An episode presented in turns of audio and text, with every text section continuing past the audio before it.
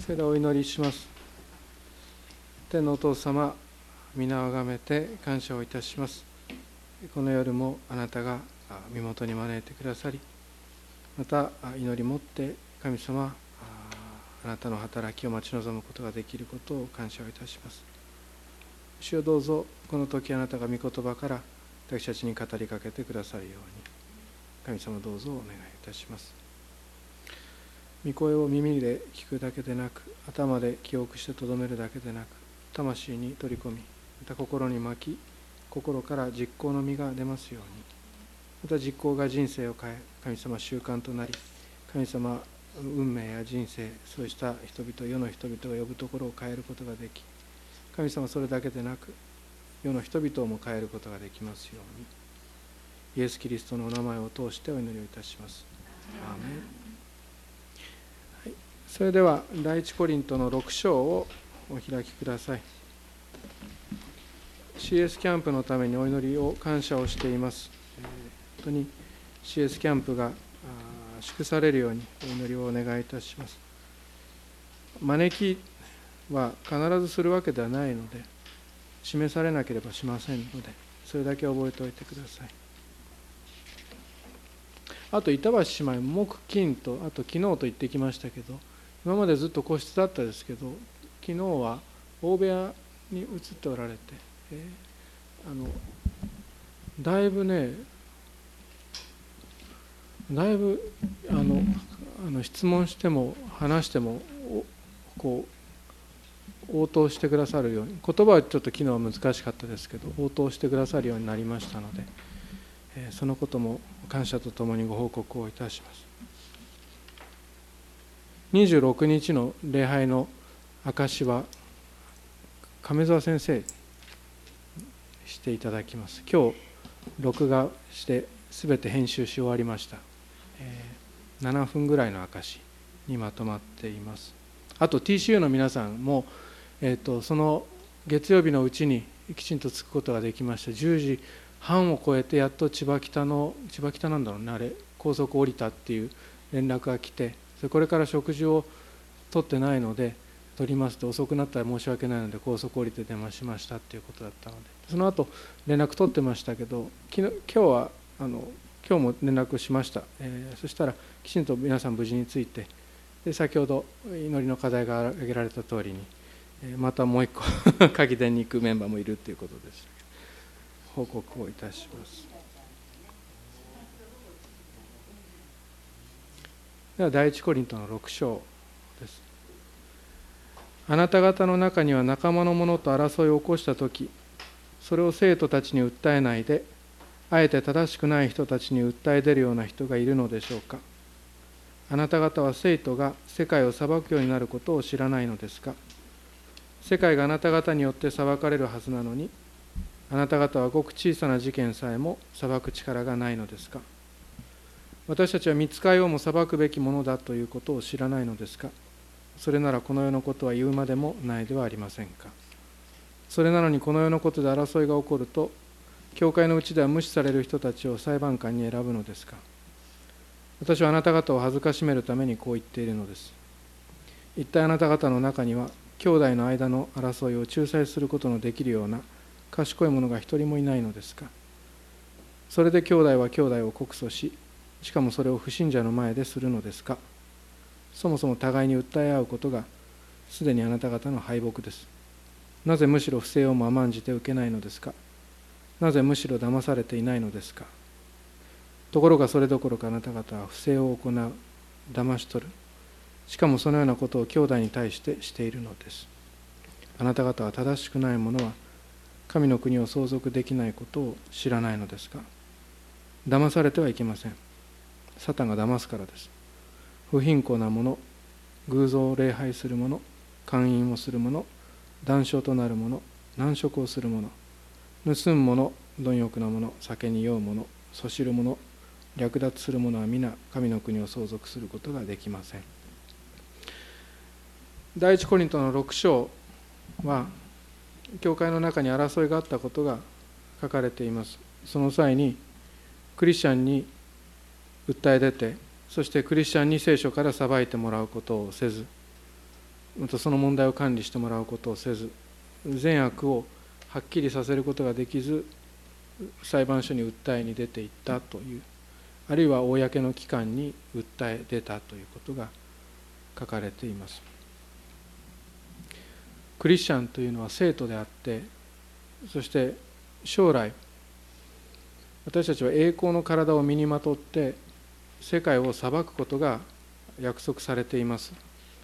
裁くというのは管理するとかそれから支配するという意味があります。私たちはクリスチャンで救われてそしてこの地上にあって生涯を終えたりあるいは主の再臨があったりすると栄光の体に主の再臨とともに変えられます。それも一瞬のうちにラッパの根とともに変えられます。キリストと同じ姿になります。栄光の体を身にまとってそして罪なき姿を持って世界と新しい新天新地新しい宇宙新しい地球とそれから見つかいをも裁くことになります。裁くというのはさっきも言いましたけど管理するようになります。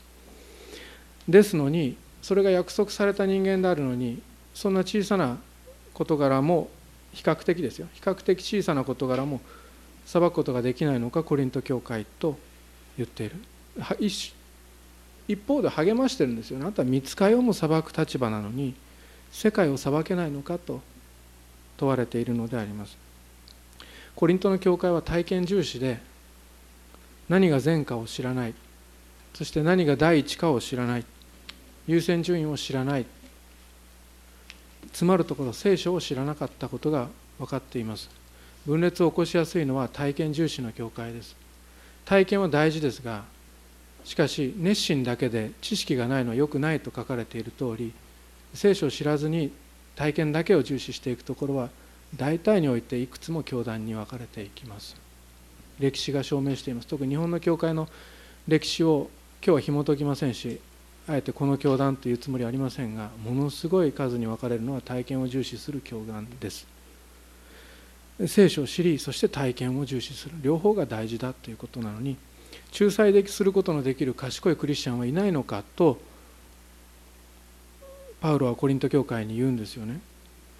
あなた方は賢さのことばかり言ってたんじゃないのか世の賢さですよね。このずっとメッセージしてきてますけど世の賢さのことを指さしてあの賢さがいいこの賢さがいいって言ってきたなのにあなた方の中には賢い人はいないのかとパウロは言うのであります。皮肉を持って。争いというのは教会内にも起こりうるということなんですよね。コリントのコリントの中心的な事柄は問題を教会が起こしているということなんですがしかしもっと根本的なことは一番最初に生徒たちって呼ばれているこのクリスチャン生徒神様の目に清いその教会が問題を起こしているというのがコリント教会のテーマなんです。それが戒めでもあり全てのクリスチャンのそして慰めや励ましにもつながっているということを今日覚えていてほしいと思います。争いは教会内にも起こり得ます。しかしその正しい裁きは一冊の聖書から行われます。もう一回言いますね。その正しい裁きは一冊の聖書から行われます。そして私たちは聖書が資料の一つであるというような間違った考え方から解放されなくてはなりません。時々こういうことあのもし忘れても大丈夫です。私はもう一度何度でも思い出させて差し上げます。私たちの問題は聖書一巻で十分聖書一冊で十分なんです。なぜならこれが神の言葉だからです。そして他の本は神の言葉ではなくて神の似姿に作られた人間が思いついて書いたか聖書を使って書いただけの本だからであります。心の問題も争いの問題も人間関係の問題も本一冊聖書があればこと足りるのであります。足りないと思っている人は読んでないんだと思います。読んでないんだと思います。正しい裁きは神の言葉から与えられます。神の言葉は生きていて力があり両刃の剣よりも鋭く骨髄と関節の分かれ目を差し通し人のいろいろな考えを判別することが考えや計りごとを判別することができますって書かれています。どういうことかっていうと神の言葉生きていてそして力があるだけではなくて右と左にすっぱりと切ることができるということなんです、うん、こう言いましょうか。白と黒にはっきりと物事を分けることができるということなんです。それがコリントの教会にはできなかった。何が善で何が悪か分からない。何が黒で何が白か分からないから教会の外の人々のところに持っていく。正しくない人たちに訴え出たということが一節に書かれています。しかし聖書の言葉には裏表二枚舌がなくて物事をはっきりと分けてくれる。それは良いそれは間違っている。そのことは聖書の中に記されているのであります。それがまず一つ。二つ目は仲間が仲間を訴え出る。兄弟が兄弟を告訴することは恥であるということです。この聖書の箇所から。クリスチャンがクリスチャンを告訴するのは恥であるということです。それを細かく言うと賢いことではないと聖書には書かれています。そして2つ目はこのさっきも恥と言いましたけれども罪ほどではないけれどもクリスチャンとして足りない状態であるということです。そういった愚かさや間違いがその中にあるということです。6節 ,6 節7節読んでみましょうか。それで兄弟は兄弟を告訴ししかもそれを不信者の前でするのですか。そもそも互いに訴え合うことがすでにあなた方の敗北ですと書かれています。え罪ですとは書かれていない。罪ほどではない。しかし敗北この敗北というのは不足している状態足りない状態であります。その愚かさ間違いがここに現れていると7節は言うのであります。訴え合うことと書かれていますから当然わかる想像できることは訴えられた方が訴え返したという出来事がこの第一コリントの教会の中で起きていたということです。しかし聖書は訴えられた方が訴え返すことはすでに敗北であると書かれていることに心を止めていてほしいと思います。クリスチャンの特徴はクリスチャンの特徴は今日はもうちょっと時間あるから聖書を開きましょうか。ルカの12章58節。また戻ってきますよ。ルカの12章58節。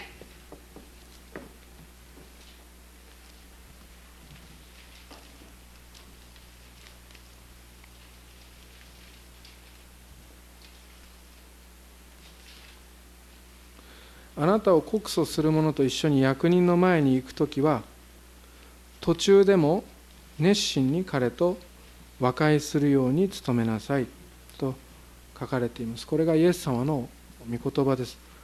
クリスチャンの特徴の一つは和解を熱心に求める。しかもそれが 裁判所に行く途中であっても途中でもいいからとにかく和解するように和解するようにというふうに努力するのがクリスチャンです。また他の箇所には礼拝に行く時捧げ物をする前であってもまずとにかく和解をしてから捧げ物をせよということが他の福音書の箇所にも書かれています。それがクリスチャンの特徴です。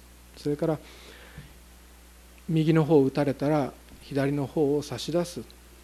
それがクリスチャンの特徴です。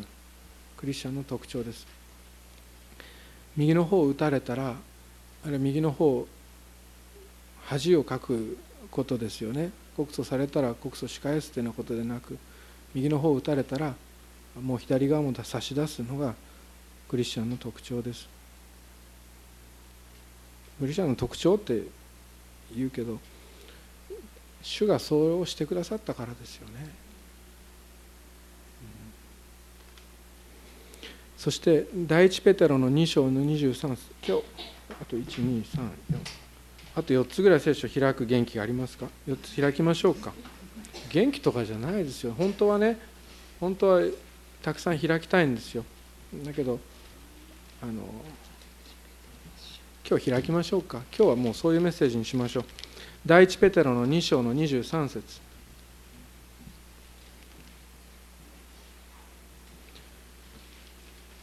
第一ペテロの2章の23節。聖書を多く開けばね。意外に呼ぶってこんなとこにあるんだヨナ書って意外に後ろにあるんだな第一ペテロって結構後ろにあるなって気づいたりしますから。第一ペテロ2章23節。イエス様のお姿ですよね。罵られてもですよね。罵り返さず苦しめられても脅すことをせず正しく裁かれる方にお任せになりましたなんですよね。あのしないしないの後は何をするのかっていうのが書かれています。それが聖書ですよね。ね罵らない。それから脅さない。じゃあ何するのか。任せる。ということが書かれています。それから第2コリントの5章18節。第2コリントの5章の18節にはこう書かれています。第2コリント5章の18節。ちなみに5章の17節は誰でも知ってる言葉ですよ。でも18節はご存知でしょうか？第2コリント5章の18節。こう書かれています。これらのことはすべて神から出ているのです。神はキリストによって私たちをご自分と和解させその後ですねまた和解の務めを私たちに与えてくださいましたと書かれています。ここまで読んで訴え合うことはもうすでに神の御心でないことが分かると思います。それで兄弟は兄弟を告訴ししかもそれを不信者の前でするのですか？そもそも互いに訴え合うことがすでにもうクリスチャンの敗北なんです。教会の敗北です。その敗北は教会の姿をとどめていないということです。こう言いましょうか？クリスチャンの特徴が解けて流れ出てしまっているということであります。この和解っていうのがとっても大事なんですよ。和解してもらえなくても和解を求めていくのがクリスチャンの姿です。そして和解を否定する邪悪さというものも聖書には書かれています。第二手モての3章の3節。第二手モての3章の3節。第二手モての3章の3節にはこう書いてあります。情け知らずの者和解しないものと書かれています。これは終わりの日に人々がこのおかしくなっていく。その姿が書かれています。そしてその邪悪さ全て邪悪なことが書かれていますが邪悪さがの一つが和解しないものという姿で出てくること。これが特徴です。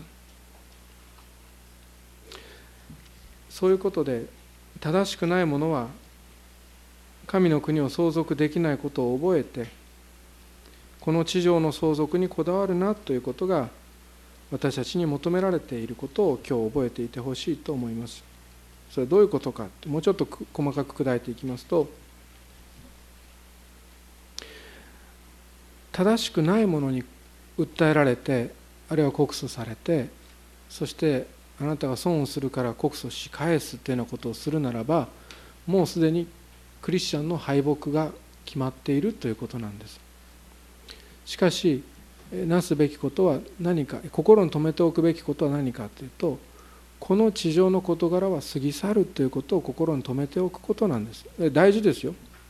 大事ですよ。しかし究極的に言ってこの地上のことは全てではないということです。神の国がある。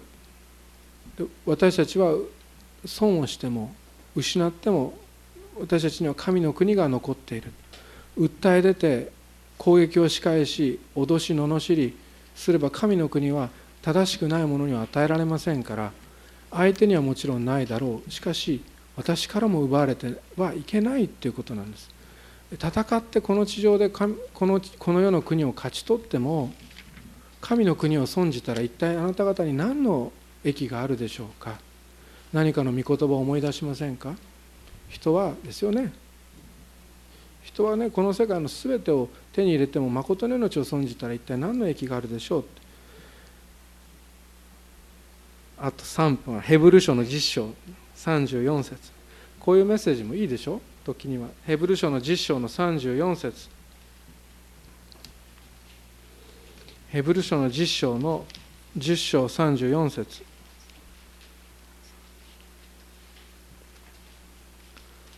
今言ったことはここに書かれています。ヘブル書の10章34節。あなた方は捕らえられている人々を思いやりまたここですね。もっと優れたいつまでも残る財産を持っていることを知っていたので自分の財産が奪われても喜んで忍びましたって書かれている。神の国とその私たちはその資産を受け継ぐものだということを知っていたら自分の財産が奪われても喜んで忍べるということがここに書かれているのであります。最後にお話しすることはこれです。クリスチャンの覚悟です。クリスチャンはこの地上で得ます受けます稼ぎます。貯めます。所有します。そしてそれを用います。それができます。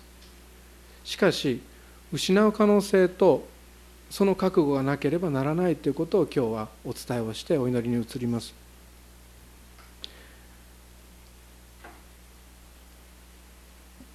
この地上で私たちが持っているものあなたが持っているものあなたがその上に立っているものを取られても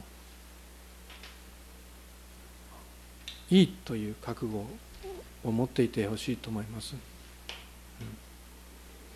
そして教会内の問題があれば聖書とその知恵を用いて対処していくこと対応していくこと。そして聖書の権威を認めない人には対処できませんから聖書の権威を認めないあるいは偽りによって対応しようとする者には法を打たせる覚悟を持っていること。このことを今日の第一コリントの6章の前半のまとめとさせていただきます。なぜならクリスチャンにとってこの世における勝訴が大事なのではないからです。